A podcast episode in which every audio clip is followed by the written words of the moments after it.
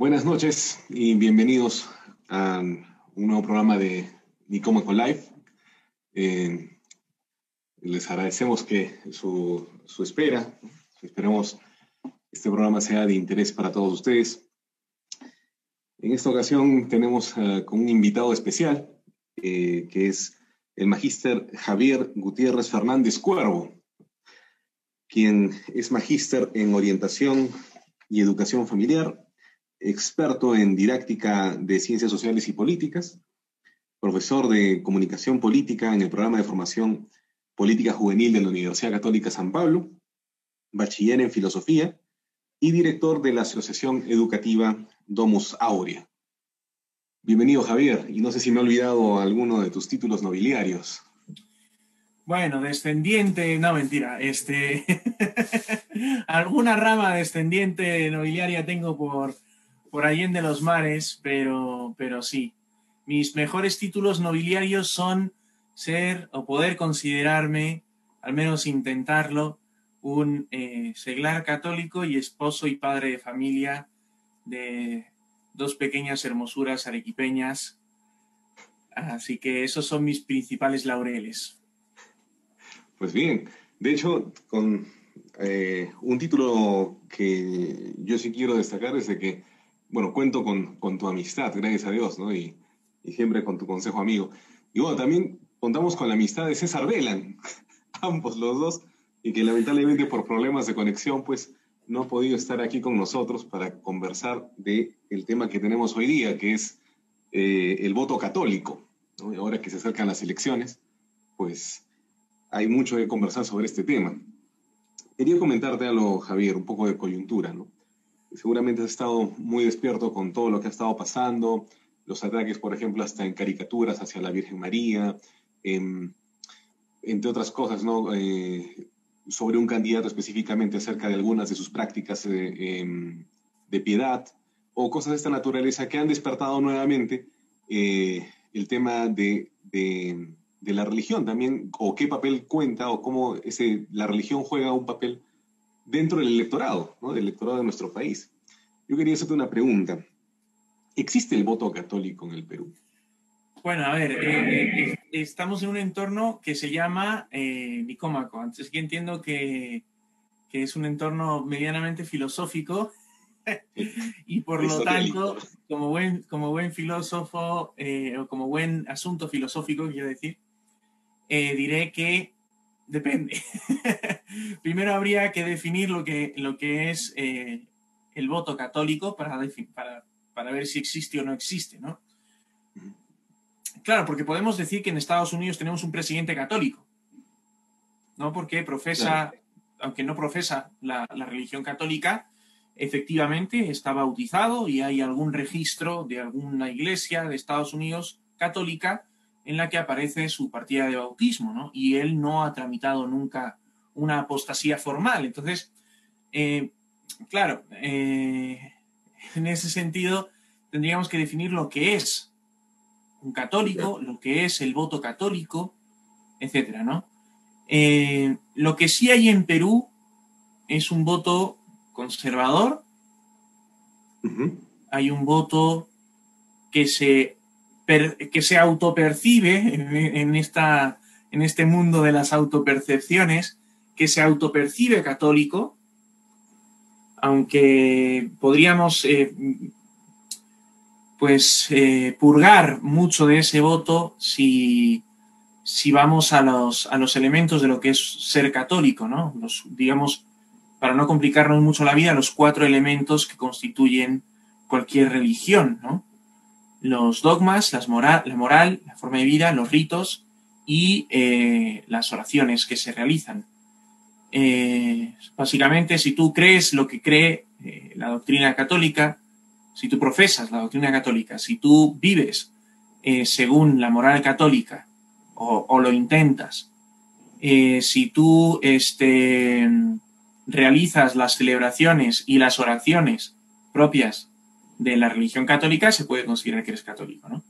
Eso en fenomenología de las religiones es así, no es una cosa que yo este, de modo, de modo fundamentalista esté inventando. Sí, o sea, tú cuando estudias eh, fenomenología de las religiones, que, que, es, una, es una materia de estudio, eh, esos son los cuatro elementos que constituyen cualquier religión y no en vano son los cuatro elementos que constituyen el catecismo de la Iglesia Católica, que no se separa de la, de la ciencia en general, ¿no? Que son justamente el credo, el Padre Nuestro, los sacramentos y eh, la vida en Cristo, ¿no? O sea, son esos cuatro elementos, los cuatro capítulos del Catecismo de la Iglesia y son los cuatro elementos que se consideran en fenomenología de las religiones para distinguir lo que es una religión de otra, ¿no? Ahora, pero entonces podríamos hablar algo así como, no sé, si me ocurre, ¿no? Porque eh, nuestro conservadurismo o el conservadurismo que vivimos en el Perú eh, está pregnado o preñado de, catolicismo. O sea, no es un conservadurismo, o sea, no nace el conservadurismo de la nada, sino que eh, podríamos hablar que es un voto culturalmente católico en todo caso. ¿O es sí, es un voto culturalmente cristiano. Culturalmente cristiano. Haciendo la, abarcando a la moral protestante, ¿no? a la moral cristiana no católica, que eh, difiere en algunos aspectos doctrinales que afectan a la moral, porque todos estos elementos se interconectan, ¿no? Por poner un ejemplo, si uno es calvinista, ¿no? si uno es calvinista, cree por lo tanto en la predestinación y que la predestinación se manifiesta a través de hechos concretos. Por ejemplo, si eres rico, es un signo de predestinación, porque si no, Dios no, ¿para qué te haría rico, no? Entonces, eh, el enfoque que tiene un calvinista para con el desarrollo de mi empresa, ¿no? Es diferente que el enfoque que tiene, pues, un, un católico de, de formación franciscana, ¿no? que considera malas las riquezas. Que por exceso, ¿no? Por exceso de, influencia franciscana considera malas las riquezas. Su enfoque hacia, hacia el desarrollo de su empresa será diferente, evidentemente, y por lo tanto su moral al respecto va, a variar. Claro, aunque no, no, me, no me imagino un franciscano haciendo propiamente empresa en el sentido moderno del término, ¿no? O sea, en el sentido de hacer una empresa como ir y conquistar y, bautizar a la gente, a lo mejor sí, pero, este, pero haciendo empresa, ¿no te imaginas un... Justamente, justamente, justamente. La moral, la forma de vida cambia, ¿no? Ya, me gustaría un poco profundizar en ese punto, porque es, he estado escuchando en diferentes personas hablar de, de el voto católico, el voto conservador, ¿no? El, el voto protestante, a veces en algunos casos, algunas veces unificándolo, a veces en algunos casos haciendo las distinciones que tú estás haciendo, ¿no? Em, sí. Antes, bueno, perdona que te corte la pregunta, porque la distinción de voto católico y voto cristiano, hay otra manera de entender el voto católico, porque sobre todo desde fuera de la Iglesia Católica se entiende que el catolicismo es jerarquía, ¿no? Única y exclusivamente jerarquía y que la gente solo hace lo que dicen los prelados. Entonces, voto obediente a la jerarquía oficial sí hay, ¿eh? Eso sí hay, sin duda alguna. O sea, si ahora Monseñor Javier aquí en Arequipa sale diciendo, como hizo en las, en las elecciones pasadas, no se puede votar por candidatos como Verónica Mendoza, eh, Barnechea, eh, hay muchísimo voto que iría para ellos y por obediencia migra. O sea, voto obediente a la jerarquía, eso indudablemente hay. Y las elecciones pasadas dieron, había cuenta de ello, ¿no? ¿Y eso no sería una, un, entrometimiento en el, en el, área pública de, del área eclesial? Este... Ahí entramos en el tema y separación iglesia-estado, pero, pero no, es un tema la anterior pregunta. La, la, la, mantenemos para después, para no, de, para no desorganizar el, el guion. Que, que, me eh, imagino habrás pensado. Sí, de hecho he tenido algunas, algunas cuestiones anotadas. Y Previas, ¿no? Tenías una que te corté, perdona. Sí, o sea, en base a estas distinciones que hace, a mí me lleva un poco a, cuestionarme de la, eh, de la necesidad o la, o, ¿cómo, llamarle? ¿no? O sea, no es la necesidad, sino la utilidad de esa categoría sociológica que podríamos llamar voto católico, ¿no? Es decir, porque no es de que, me imagino que, hablar de un voto católico no es hablar de que este, es la Iglesia Católica que te mande a votar, sino que las personas individuales, las familias, los votos familiares a veces, eh, realizan un voto en principio, ¿no? O sea, por principios, por, por lo que creen, por lo que, por lo que manifiestan, por todas las categorías que tú muestras, ¿no? O sea, al, principio de la fenomenología de la religión. Pero también se va dando pequeños grupos, ¿no? Que a veces dicen asociación este, de gente que, que vota como católicos o asociación que cree que deberíamos votar como católicos, ¿no? Y que se arrogan en cierta medida el título eh, o católicos, pero que en ninguna parte este, la marca registrada, por decirlo de alguna manera, se las han dado, no es un, no es un, este, eh, no es una franquicia ni nada por ese estilo, ¿no? Pero se dicen católicos, pero ¿por qué se dicen católicos? Porque, bueno, ahí, ahí tratan de, de reunir entre ellos que se vote en conciencia como católico. Entonces, hablar de un voto católico en esa manera es una categoría sociológica prudente, necesaria, eh, o es mejor hablar simplemente de está la iglesia y los fieles y acá no hay voto católico, cada uno tiene que votar según su conciencia.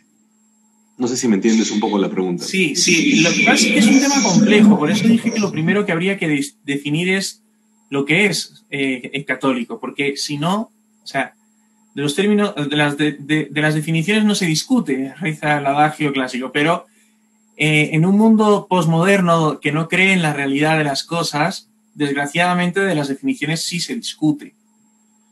Y eh, qué es católico es muy complejo. Por lo, mismo que, por lo mismo que comentaba, o sea, literalmente hay obispos a día de hoy que dicen que Joe Biden es católico. Y bueno, y efectivamente pues está bautizado y no apostatado. O sea, como miembro, miembro es, pero es un, es un desastre, ¿no? Como católico en todo caso. en todo caso, ¿tú cómo definirías ese, ese, voto? Porque has dado cuatro categorías, ¿no? Pero no, has dado una... Cuatro categorías de cualquier religión, más bien, ¿no? No de la religión católica. Pero no has mencionado, por ejemplo, cuáles serían algunas características... Sí, por ejemplo, Mira. Por ejemplo, Ratzinger habla acerca de los, los este, principios no negociables. ¿No? Que con eso no a mí, a mí el, término principios no negociables me parece, no sé si redundante, porque ¿qué principio sí es negociable? O sea, sí. ¿verdad? Digo, si tú crees en algo, ¿qué principio sí es negociable, no? A menos de que tengamos por principios una, versión, una visión maquiavélica de los principios, ¿no? Estos son mis principios y si, no te gustan, acá tienes otros. Te cambio, otros, ¿no? Pero eh, si hablamos de principios este, que están justamente más allá de la subjetividad individual, sino que son principios que dependen de la ley natural, este, pues esos principios, ¿cuál de ellos puede ser negociable, no? Pero, pero sí, justamente ahí hay, claro, cuando hablamos de política católica es una cosa muy compleja. Cuando hablamos de voto católico, lo primero es que el voto católico es una cuestión prudente y como prudente lo que hace es evaluar la realidad de las cosas. Observar cuáles son los candidatos presentados, ¿no? Y evaluar qué es mejor. ¿Qué es mejor para el país y para uno mismo. Si votar o no votar, esa es la primera pregunta. Si votar o no votar. Y si, elige, y si se elige votar, ¿por qué candidato? ¿Y en base a qué principios? Pues justamente a la mayor idoneidad posible entre eh, las propuestas creíbles ¿no? y la trayectoria creíble del candidato con la moral. Ahí principalmente hablamos con la moral católica, ¿no? Porque eh, sí, eso es lo, eso es lo principal. Eh, eh, básicamente, pero, es, pero no existe eso. o sea, si eso es el voto católico, no existe. Y te, pongo un ejemplo. Yo estaba el otro día viendo estados de WhatsApp, cosa que a veces no lo aguanto porque son demasiados, pero a veces digo, venga, me pongo a ver, para ver un poco cómo está mi entorno. Es una, es una herramienta sociológica muy interesante este, me puse a ver estados de WhatsApp y me encontré escandalizado eh, a, la hija de un importante líder católico de Arequipa, ¿no? de, no de otro mundo, de Arequipa, de, cierto, de cierta institución o movimiento católico de fama moral, ¿no? No de fama moral, un importante líder de, ese, de esa realidad, eh, su hija misma promoviendo el voto a un candidato desastroso. Entonces tú dices, si ella no lo tiene claro, eh, ¿quién lo tiene? ¿Quién sí, no?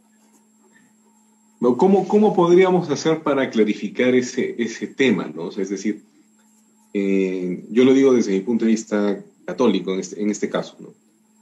porque la pregunta iba un poco a la necesidad precisamente de, de esos cuerpos intermedios, por ponerle algún nombre, ¿no?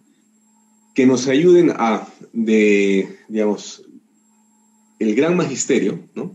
que puede que no tenga las capacidades necesarias a veces como para, para ayudar a su, a su grey, al rebaño, pasar por eh, algunos cuerpos que ayuden precisamente, mira, acá hay una serie de cosas que si es que las comparas con otros, pues eh, quizás no sea lo más católico del mundo, este, o esto sí sería lo más católico, o estos se acercan más al voto católico, ¿no? Sería, pues, sería prudente, por ejemplo, que se empiecen a crear este tipo de asociaciones que permitan, digamos, ayudar a la población fiel o que quiere ser fiel a votar. O sea, si fuese necesario, eso no sería una intromisión precisamente, y ahí quiero saltarme.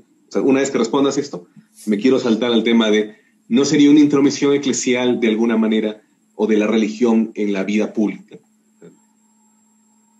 Bien, parto de ahí justamente para responder lo, primero. Este, ¿Por qué? Porque, ¿qué sucede? Este, no es una intromisión, es más, el problema del no voto católico que tenemos es porque de, la, pasamos del miedo de la intromisión a la inacción. ¿ya?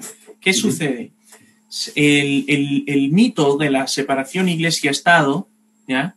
ha creado desde, los, desde el último medio siglo eh, miedo a que eh, justamente el católico pueda votar como católico. Al respecto, Chesterton tenía una frase genial, porque se dice que los católicos no piensan, ¿no? Este, Chesterton tenía una frase genial, cuando se entra en el templo, me, quito el, me tengo que quitar el sombrero, pero no la cabeza, ¿no? Pues yo podría decir, cuando un católico entra como a legislar al Congreso, se puede, si quiere, si quiere, opcionalmente, se puede esconder el escapulario debajo de su ropa, pero no se puede esconder el corazón. O sea, su identidad católica no la puede esconder. Y este, el problema ha sido ese. El problema ha sido este liberalismo de tercer grado que, se ha absolutizado. El liberalismo, de, el liberalismo tiene tres grados. El primer grado es aquel que dice que Dios no existe. Dios no existe, es el ateísmo y por lo tanto yo puedo hacer lo que quiera, soy libre. El, el segundo nivel eh, de liberalismo, si no me equivoco, es el que dice que sí, Dios existe, pero no afecta a mi vida para nada. ¿No? O sea, Dios existe, pero ahí está, pues, ahí está Él y yo estoy aquí, pues, o sea, no me afecta en nada mi vida, ¿no? Deísmo, ¿no?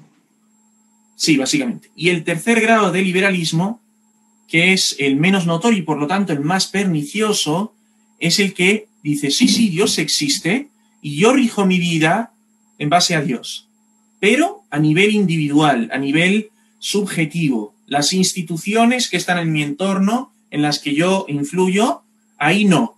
Dios está en las personas, pero no en las instituciones, no en los gobiernos, no en las realidades sociales, solo en las conciencias, solo en las personas.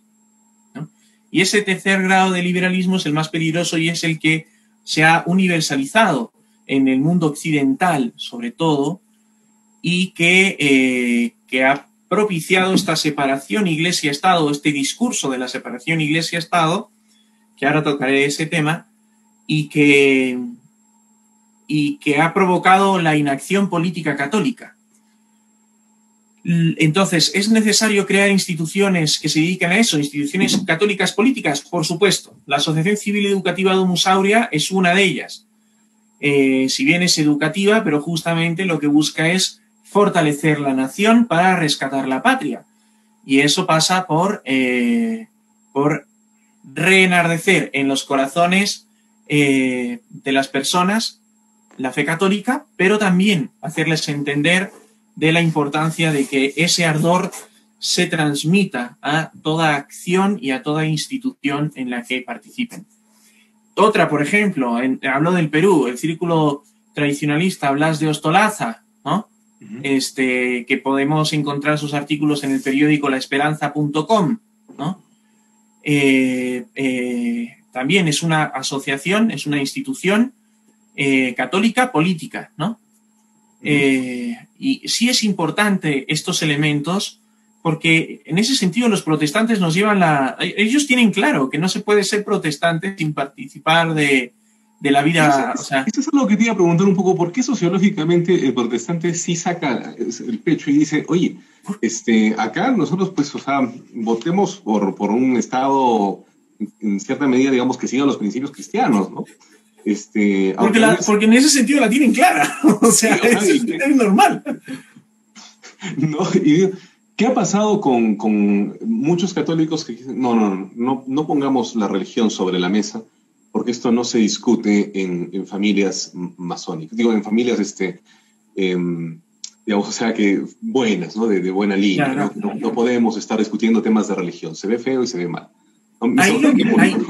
sí, sí, ahí lo que sucede es que hay mucho complejo, mucho, mucho complejo, porque nos han metido el cuento de que, los, de que las de que los países que fueron políticamente católicos eran desastrosos, ¿no?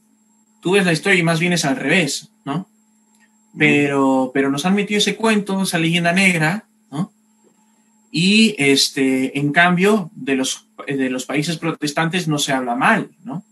Más bien todo lo contrario. Es más, se dice justamente, hay una visión de la historia, los países protestantes son los más prósperos, ¿no? Que es evidente, pues justamente por lo que decíamos antes de, de la predestinación y otros muchos elementos, ¿no? Eh, pero, pero, bueno, es que son, como lanzamos muchas ideas sueltas. sin, irnos demasiado del tema, ¿no? Volviendo un poco a la línea del, tema del voto católico, y tú me dices que sí habría una decía, tú me dices de que, o sea, es una leyenda o en todo caso es, una, es un error hacer una separación tajante entre entre iglesia y Estado, o incluso cualquier separación hasta ligera también podría ser. Pero ahí me cuestiona y me pongo un poco en, en, en el abogado del diablo, ¿no? O sea, tratando de... Y, pero esto no sería una injerencia en las conciencias de las personas, es decir, este, mira, al final, si es que se legisla o se, se realizan ciertas cosas eh, en, en, el Estado, ¿no? con una ínfula católica, con, con algo de, de, matiz católico, ¿no sería una violación de las conciencias a aquellas personas que no tienen esa creencia? Perfecto, claro que sí. Tú eres profesor. Aguanta, espérate. Has dicho claro que sí, sería una, una, violación a las, a las conciencias. Sí, sería una intromisión, sí, por supuesto. entonces, a ver, pero ¿por qué? ¿Eso es bueno, es malo? O sea, ¿por qué va a ser malo? Digo, tú eres profesor. Sí, sí, soy profesor. ¿De qué materia? De antropología filosófica y de comportamiento organizacional. comportamiento organizacional, eso es algo de empresas, ¿verdad? algo de empresas, sí. Perfecto. me imagino que les metes algo de moral de la empresa. Ah, no de moral de empresa. Se habla de algunos temas éticos de vez en cuando, sí, pero no siempre. No, ahí, tú te estás intrometiendo en sus, sus conciencias morales.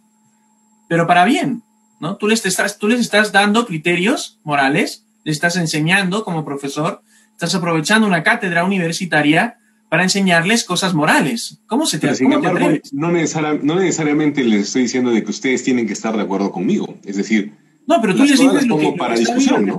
claro, ¿no? Discutamos, ¿no? De, pero, yo propongo esto. Pero tú tienes una autoridad, tú tienes una autoridad como profesor, ¿no? Sí, claro. Y tú propones una verdad como profesor. Propongo. Más que decir que claro, propones una verdad. luego pues, está, luego está la conciencia de tus alumnos si te hacen o no caso, ¿no? Si luego quieren ser unos ladrones, corruptos y demás, o quieren ser unas buenas personas decentes con sus trabajadores y con sus eh, estados, ¿no? Hablar eso en comportamiento es un poco más difícil, porque como se ven modelos y esas cosas, son muy cambiantes. Por, eso decir que hablamos de verdades ahí. Pero si hablamos de filosofía, por ejemplo, ¿ya? en filosofía, claro, uno trata de defender, mira, hay esto y tengo estos argumentos como para decir de que esto es verdad. Ya está. Pero eso es una intromisión. Eso es una intromisión. Sí, en cierto sentido es una intromisión. Pero, no se la estoy imponiendo, se la dejo para que el discurso. No, claro, no se le impone, se la propones, ¿no? O sea, no, no puedes meterte en la cabeza bueno, a ver. Pero una ley, o sea, una legislación que tenga que ver con estas cuestiones, no sería una intromisión. ¿Qué ley, por ejemplo? Dame un ejemplo. no, no, me refiero que eso. en un hipotético caso, no digo qué ley específicamente, en un hipotético caso en donde existan algunas leyes que tengan una inspiración católica, no sería una intromisión en las conciencias, porque en este caso no se les estaría proponiendo, sino que es ley, es una obligación. claro que sí, toda ley es causa ejemplar de la vida moral del ciudadano toda ley es una intromisión en las conciencias. Si yo te digo, por ejemplo, si tú tenías eh, el hábito, ¿no? El hábito de botar basura a la calle, así, ¿no? Yo te impongo la ley de que si, como en otros países, si botas basura a la calle, multa, ¿no? Oye, no, pero yo, yo, en mi conciencia siempre ha estado botar basura a la calle. Y ahora me impones tú una moral que a ti te gusta, porque existe el barrendero, pues que, que barra, ¿no? es una intromisión a la vida, eh, porque toda ley, la política, es moral, entra en el campo de lo moral. Toda ley, toda ley y todo príncipe son causa ejemplar de la vida del ciudadano, es decir, de la moral, siempre, toda, para bien o para mal. No existe ley que no se meta, por así decirlo, en nuestras conciencias. Y tú por eso ves que un país que tiene, digamos, que no tiene aborto, ¿ya? Y tiene un grado así de aborto ilegal, ¿no? Legalizan el aborto y el aborto se duplica, se quintuplica, se multiplica y cada vez se multiplica más. ¿Por qué? Porque la misma existencia de la legislación del aborto le dice al ciudadano que abortar está bien, ¿no? O que por lo menos no está mal. O que por lo menos no está mal, lo que no está mal está bien. No, pues es que puede ser una despenalización, pues, o sea, este... Claro, sí, sí. a nivel, o sea, que puede ser, se ve mal, pero no, no te castigamos, a eso me refiero. a nivel legal existen tres cosas.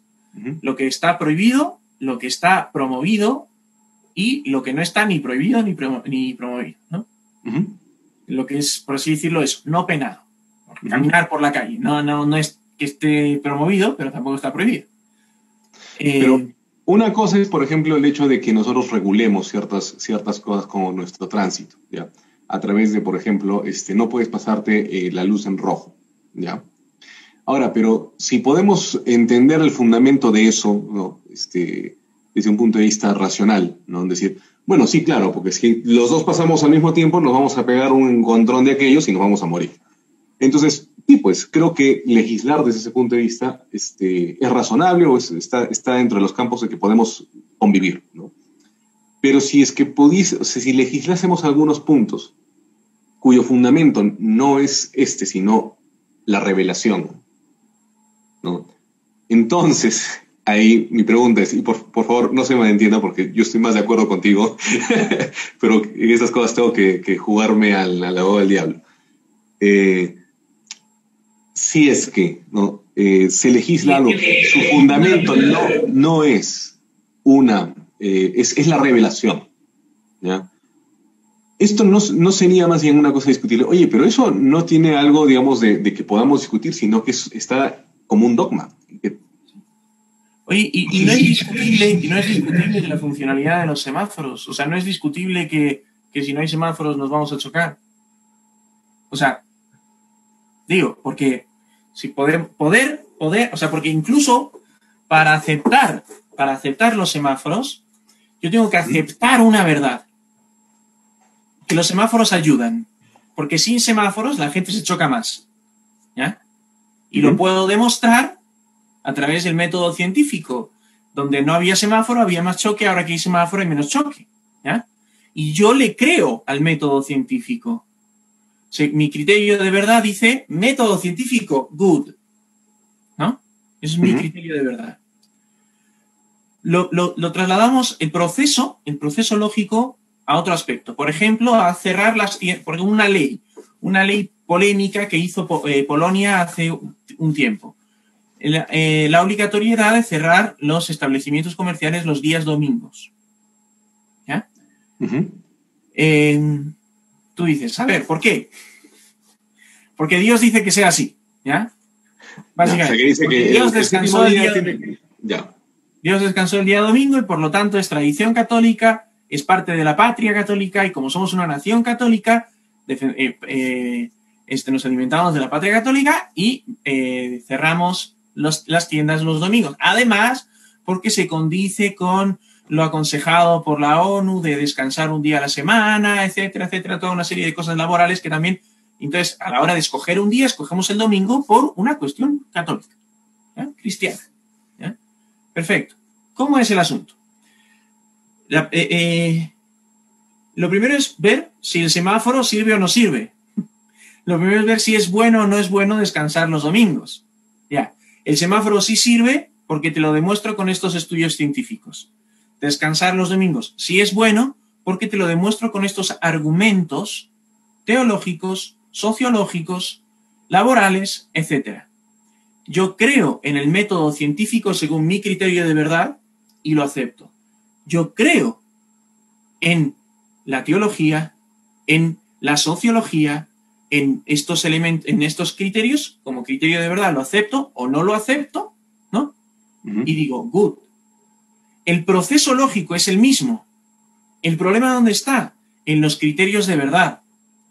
En que hay gente que no tiene fe, que no tiene tradición católica y que no cree en nada más que el método científico, ¿no? Como único criterio de verdad. Eso es un asunto. Pero todo el rato estamos rodeando un asunto que es la separación iglesia-estado, que no he abordado de frente hasta ahora. Sí, to todavía no lo hemos abordado totalmente de frente, pero es que quiero estar desembocando en ello a todos los posibles problemas antes de llegar a, a allí, ¿no? Que, que al menos creo que, que, es decir, por lo que tú dices, mira, es que yo acepto el método científico. Yo acepto eh, los argumentos basados en, en, la evidencia empírica o sensible, en la experiencia del sensible y la, y, el, y la razón, ¿no? un argumento filosófico. Pero el tema de la fe, o sea, el criterio de verdad de la fe, es una gracia de Dios. O sea, y hay sí. gente que no la tiene. Entonces, ¿cómo le podemos pedir ese criterio a gente que no tiene esa gracia? Así es, pero lo primero que no necesariamente hablo de fe, hablo también de, de, de conciencia, o sea, de que sí, somos un país católico y pues yo no seré muy practicante, muy católico y demás, pero, pero amo mi país, amo mi patria, amo el patrimonio del que soy heredero, gracias al cual pienso, y cuando pienso en contra de él, pienso gracias a él en contra de él. Este, y, y, lo respeto y lo valoro. Eso es el, eso es el conservadurismo. Incluso uh -huh. sin necesidad de ser católico, defender la patria católica, ¿no? Ya. Yeah. Este, entonces, no, no, es, no estoy hablando yo aquí de, una, de un asunto de que, de que todos los ciudadanos, además que no todos los ciudadanos legislan, eso es un mito, porque no existe, no, no existe a día de hoy ningún país de democracia directa, es decir, que, que, todas las leyes se sometan a voto, no, estamos en una democracia representativa. Entendemos la diferencia, ¿verdad? Si no, la, uh -huh. la resalto. Entonces, este, con que el príncipe sea católico bastaría. Justamente ahí entra el asunto del voto católico. Con mayor razón, en una democracia representativa, la importancia de que el representante sea este que además el mito de la representación lo podemos tratar es el mito de la representación porque no existe ningún tipo de representación es imposible este eh, el, la representación católica justamente debe ser eso católica ¿no? y el príncipe en este caso el presidente o los legisladores o los jueces los castigadores ¿no? deben ser católicos justamente en ese caso, tú apoyándote en cierto sentido en la categoría sociológica de ciencia política, porque esto también, yo también no creo que haya una representación, o sea, no, no se puede, o sea, sería una locura. Hay, hay grupos humanos que tienen más peso, que tienen menos, o sea, este, en fin, me refiero a que eh, claro, desde un punto de vista sociológico, si la gente es católica o trata de serlo, o es cristiana y trata de serlo, lo correcto es de que yo quiero que mi representante precisamente me represente, ¿no? O sea, en, mis prácticas también, en las prácticas de, otros, y que, bueno, lo que creemos nosotros que es la moral pública debería ser así. Así que nosotros elegimos, y si hay una mayoría de, de legisladores en ese sentido, la parte moral de la religión entraría a tallar en un Estado, pero no es porque la religión lo mande, sino porque se, se porque la patria lo pide. Porque la gente lo pide, básicamente. Pero justamente ahí, ahí entra un asunto. Con, con, la creación de los estados modernos, de las naciones, ¿ya? Entró todo un problema, o sea, porque como fueron invenciones, todo un problema de, de varios conceptos. Concepto de nación, concepto de estado, concepto de patria, concepto de, de, de, pueblo, etc pasó a todo significar lo mismo. O sea, la patria peruana, la nación peruana, el Estado peruano viene a ser lo mismo.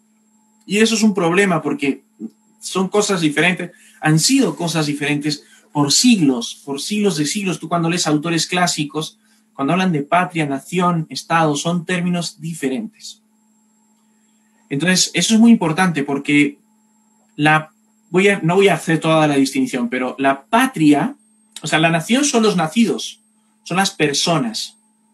La patria es el patrimonio, es todo lo heredado. ¿Ya? Lengua, tradiciones, religión, eh, bailes, este, todo, todo, todo, la cultura y demás. El suelo, el suelo es la patria, defiendo mi patria cuando defiendo mi suelo, ¿no? Mi casa es mi patria, todo lo que es heredado es la patria, porque es lo que viene de los padres, patria.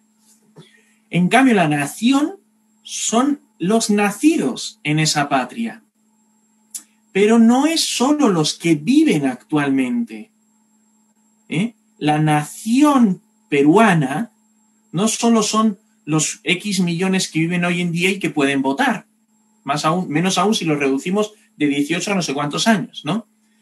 No solo es eso sino que la nación peruana son todos los peruanos, nacidos y que ya murieron, nacidos a día de hoy que no han muerto todavía, y los que todavía no han nacido. Eso, era, eso es la nación, ¿ok? Entonces, cuando, cuando hablo de, justamente de, de, fortalecer la nación, es decir, fortalecer a la gente, sí, evidentemente nos referimos de aquí en adelante, pero fortalecer la nación es justamente en base a la patria, en base a, lo que existió en el pasado. Por eso es que eh, a nivel moral, porque es el punto clave aquí, a nivel moral, no puede haber variaciones porque los principios son universales, son verdades. Las cuestiones morales son verdades.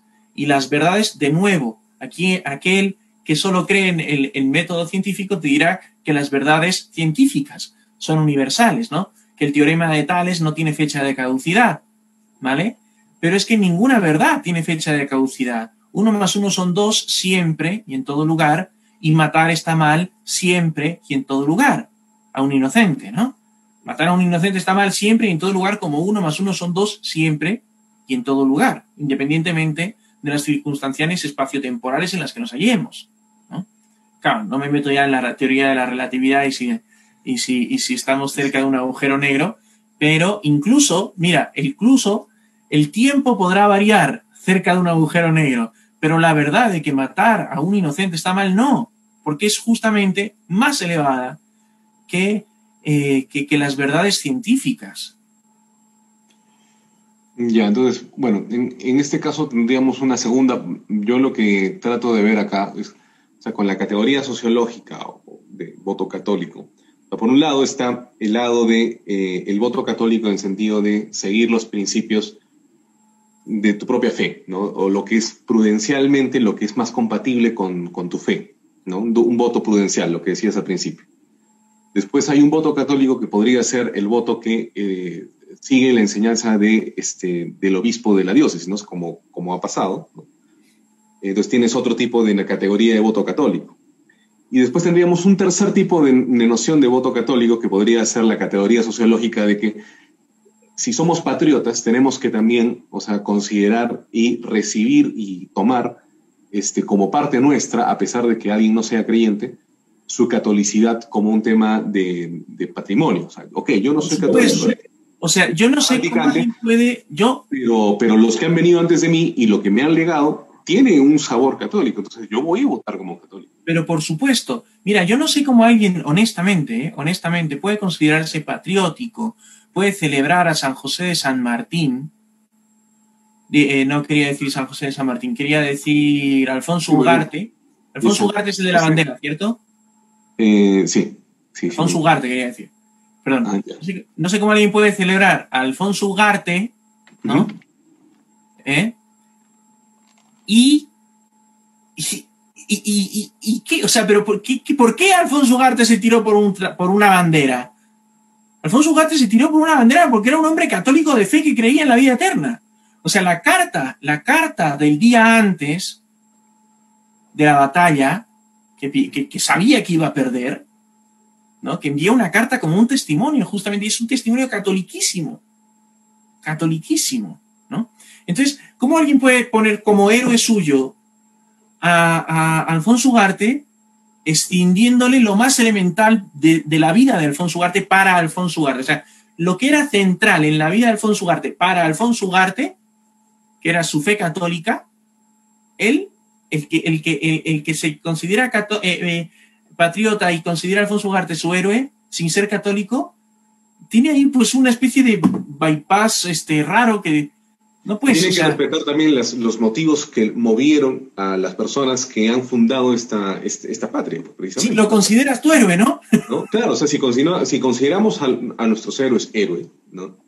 Entonces, hasta por categoría sociológica, y, tendríamos que hablar de un voto católico en razón de, nuestras convicciones patrióticas, ¿no? Pues lo que pasa es que estoy tratando de mapear, digamos, este concepto, ¿no? De voto católico en diferentes cosas que, existen, ¿no? Y al menos hasta ahora tengo tres, ¿no? Este, no sé si se me está escapando alguna de lo que estamos conversando. Sí, o sea, principalmente, hasta ahora hemos visto esos tres elementos, ¿no? que son los que eh, partimos eh, iniciando eh, afirmando que, este, que lo primero que hay que hacer es definir lo que es voto católico. puede que lo estemos logrando poco a poco, ¿no? O las alternativas posibles del... Pues es que la idea, ¿no? Filosofar sobre el tema, por eso es Club Nicómago, te digo, el Centro Cultural Nicómago, para ir viendo distinciones y y ver, ¿no? O sea, tampoco no, mira, estos son unos religiosos de aquellos, ¿no? Pero es que no es así, ¿no? Es que hay más cosas acá. Que uno puede ser muy religioso y que la verdad que tanto tú como yo, gracias a Dios, compartimos la misma fe. Eh, y sin embargo, digamos, eso no quiere decir de que otras personas digan, bueno, allá estos señores. No, no, o sea, creo que es más amplio que esto. O sea, el, si es que podríamos hablar de eso, ¿no? Y lo pongo así, lo pongo así. ¿Y por qué los protestantes lo tienen claro? ¿Y por qué los musulmanes lo tienen claro? ¿Y por qué los judíos lo tienen claro? ¿Y por qué todas las religiones tienen claro que su religión gobierna la política? O que su política no puede entrar en contradicción con los principios morales de su religión. ¿Por qué? Porque, a ver, yo cuando estudio, yo qué sé, este, una carrera, eso es para mí una cosa muy importante porque me ayuda a ser mejor persona, eh, a crecer, ¿no? ¿Verdad? Y también a poder tener, darle una buena vida a mis hijos, etc. Es una cosa importante. Pero si yo creo que después de esta vida hay un, hay un juicio o un retorno a la vida, si eres eh, hinduista o, lo que fueras, hay algo más después de esta vida que va a ser premia, que voy a ser o no premiado y eh, en base a cómo he vivido aquí, ¿verdad? Y que eso es más grande que eh, lo que vivo aquí justamente. Entonces, yo quiero eso no solo para mí, sino también para mis hijos. Igual que cuando trabajo, no trabajo solo para mí, sino también para mis hijos. Yo quiero eso para mí para mis hijos. Es más, si soy buena persona y quiero el bien para mi vecino, también quiero que él, después de esta vida, la pase bien a mi vecino, ¿no? Y mi otro vecino también.